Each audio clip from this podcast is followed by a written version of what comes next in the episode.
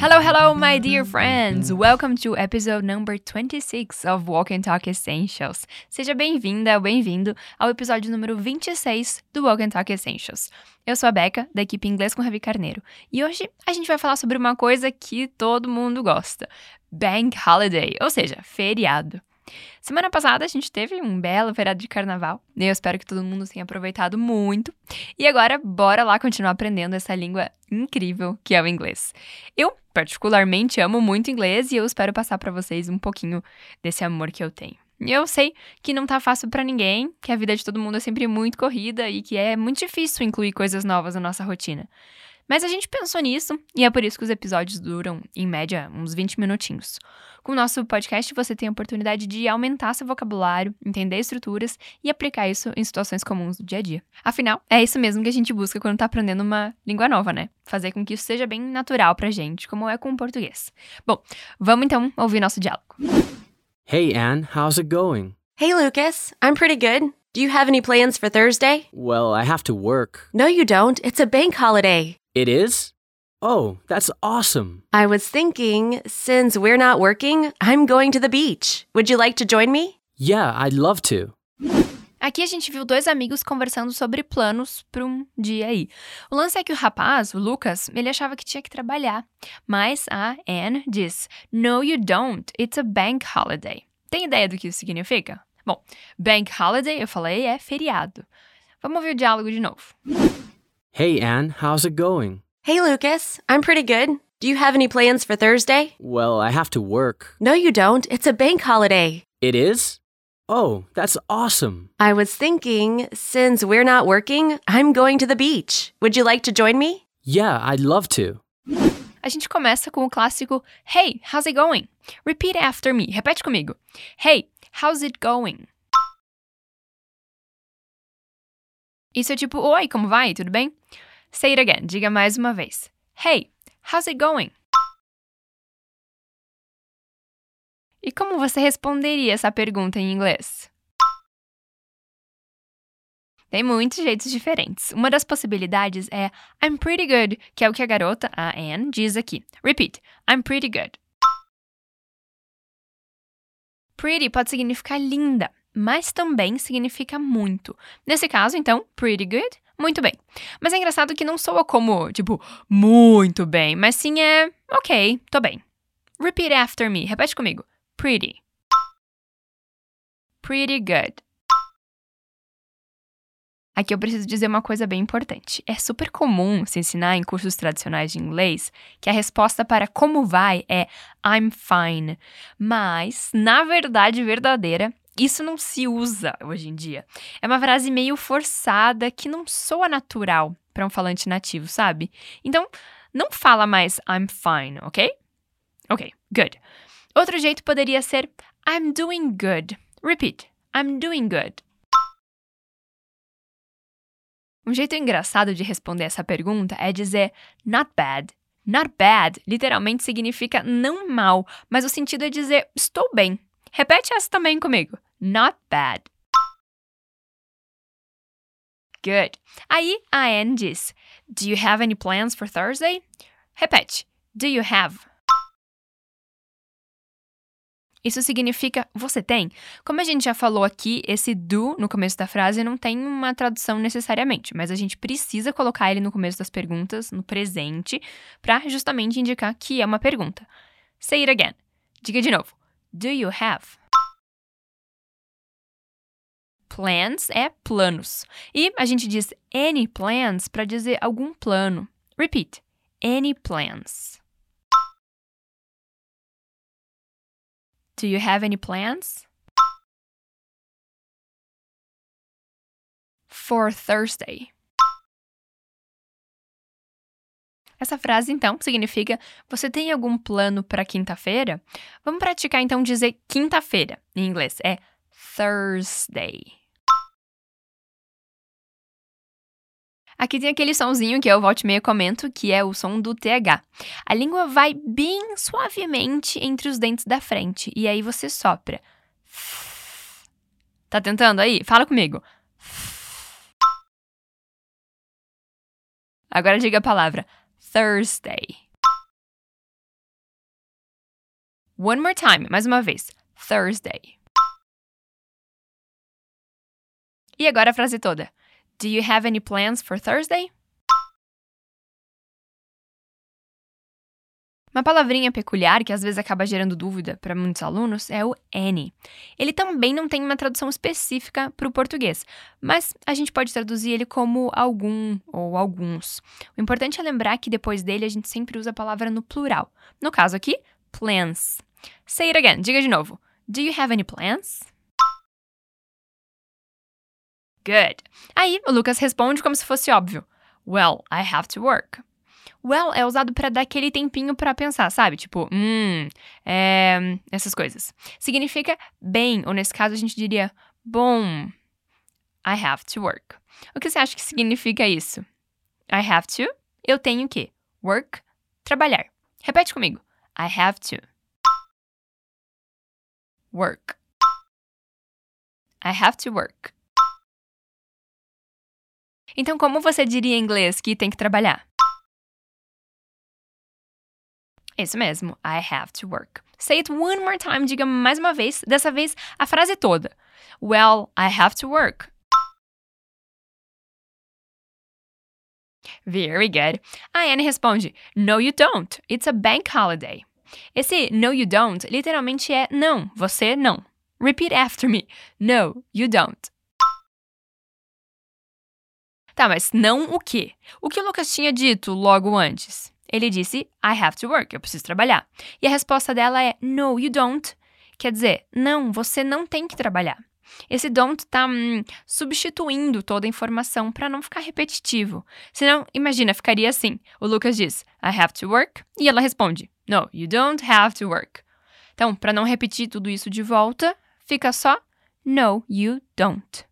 Say it again. Diga de novo. No, you don't. Bom, bank holiday significa feriado. A gente também poderia dizer só holiday. Repeat: holiday. Bank holiday.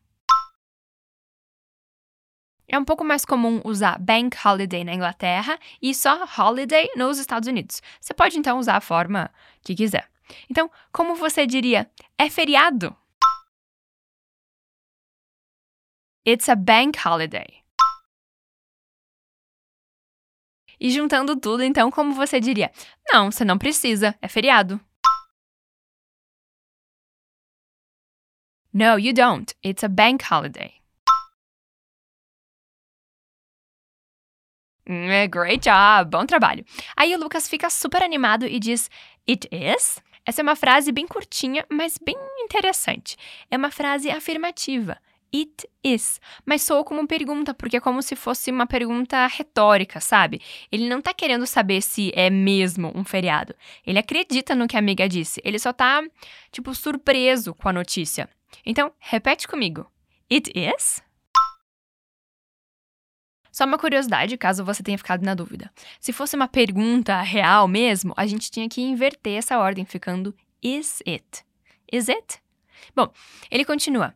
Oh, that's awesome. Significa, ai, isso é irado. Ou então, que irado. Como você diria, então, que irado em inglês? Repete comigo. Some. Awesome. That's awesome. Great job! A próxima fala da Anne é I was thinking, since we are not working, I'm going to the beach. Would you like to join me? Uau, que frase longa, tá? Mas vamos lá. I was thinking. Repeat. I was thinking. I was é o mesmo que I am, mas é no passado. Então, I am significa eu estou, eu sou. E I was, eu estava ou era. Repeat. I was. Thinking é pensando. Repeat. Thinking. Então, I was thinking significa eu estava pensando. Say it again. Diga mais uma vez. I was thinking. Good. Aqui a gente tem uma estrutura no futuro. E a gente sabe disso pelo contexto. Eles estão falando sobre a próxima quinta-feira, que é feriado. Vamos ver isso aí. We, nós. are not, não estamos. Working, trabalhando. Nós não estamos trabalhando. Mas essa frase não faz sentido aqui, porque a gente está falando do futuro. Então, olha só que legal. A gente usa a mesma estrutura para falar de alguma coisa que está acontecendo nesse momento. Por exemplo, nesse momento a gente está aprendendo inglês. E também para falar de algum plano para o futuro. Repete comigo. We are not working. Então, essa frase quer dizer nós não estamos trabalhando ou nós não vamos trabalhar. Say it one more time. Diga mais uma vez. We are not working. Na verdade, o que ela diz é since we are not working. Since quer dizer, nesse contexto, já que. Repeat. Since. Since we are not working. Então, já que a gente não vai trabalhar, qual o plano? I'm going to the beach. É o mesmo tipo de estrutura. Olha só. I am going, literalmente, é eu estou indo. Mas também pode se referir para o futuro. Eu vou. Então, I am going to the beach significa eu vou para a praia. Ai, que delícia ir para a praia. Alright, repeat. I am going to. I am going to the beach. I am going to the beach. Essa palavrinha aqui é um clássico das dúvidas de pronúncia. É porque pra gente, brasileiro, ela só é parecida com outra palavra que é bem deselegante de se dizer. A palavra bitch significa cadela, sim, a fêmea do cachorro, mas também é usada de uma maneira bem pejorativa para mulheres chatas, desagradáveis. A gente chamaria de, desculpa a palavra, vaca. Assim como é bem deselegante chamar alguém de vaca, também é bem deselegante chamar alguém de bitch. Mas olha a diferença na pronúncia, porque muita gente tem dúvida disso. Beach, praia. Bitch é o xingamento. Beach, bitch. Percebeu a diferença? Então, repete comigo sem medo de esticar bem esse i. Beach. Ótimo. I am going to the beach. E agora a frase toda. Since we're not working, I'm going to the beach.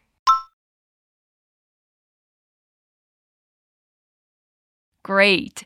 Retomando a pergunta lá do começo, como você diria você tem algum plano para quinta-feira? Do you have any plans for Thursday? Good. E como você diria, eu tenho que trabalhar? I have to work. Alright. Voltando para falar da Anne, ela faz um convite então. Would you like to join me? Would you like significa você gostaria. Repeat. Would you like? To join. To join me. Would you like to join me? Esse join significa se juntar a, nesse caso, ir junto. Join me, portanto, é se juntar a mim ou ir junto comigo. Say it one more time. Diga mais uma vez. Would you like to join me? Awesome! E o Lucas, animado, responde: Yeah, I'd love to. Esse I'd é a contração de I would, que foi a palavrinha que ela tinha usado na pergunta anterior, lembra? Diga: I would. E agora a versão com contração: I'd. Então, I would love ou I'd love é eu amaria, eu, eu adoraria. Imagina então que alguém te fez um convite muito massa em inglês. Como que você responderia então? Eu adoraria. Yeah, I would love to. Agora então que a gente já explorou cada partezinha, let's listen to the dialogue again. Vamos ouvir o diálogo de novo. Hey, Anne, how's it going? Hey, Lucas. I'm pretty good. Do you have any plans for Thursday? Well, I have to work. No, you don't. It's a bank holiday. It is? Oh, that's awesome. I was thinking, since we're not working, I'm going to the beach. Would you like to join me? Yeah, I'd love to. Uma curiosidade é que o dia que a Anne está se referindo, next Thursday, na próxima quinta-feira, no dia 12 de março, é o Popcorn Lovers Day, ou seja, o dia dos que amam pipoca. Eu amo esse dia. Então, se você é como eu, um amante da pipoca, não esquece de comemorar esse dia. Bom, a gente chegou ao final de mais um episódio. Se precisar, ouça de novo. Na descrição do episódio você encontra o link para baixar o PDF, que é uma ferramenta super útil para o seu aprendizado. Nesse episódio, a gente falou, dentre várias outras coisas, sobre o futuro, usando a estrutura do verb to be, mas o verbo com o ing no final, como, por exemplo, em we are working e I am going. Só lembrando que essa mesma estrutura pode ser usada para falar de coisas que estão acontecendo nesse momento e também planos futuros. E é o contexto da conversa que vai nos dizer a interpretação correta. E pode ficar bem tranquilo que sempre vai ficar claro. Alright? That's it for today. Por hoje é só. And I'll see you on the next episode of Walk and Talk. Bye!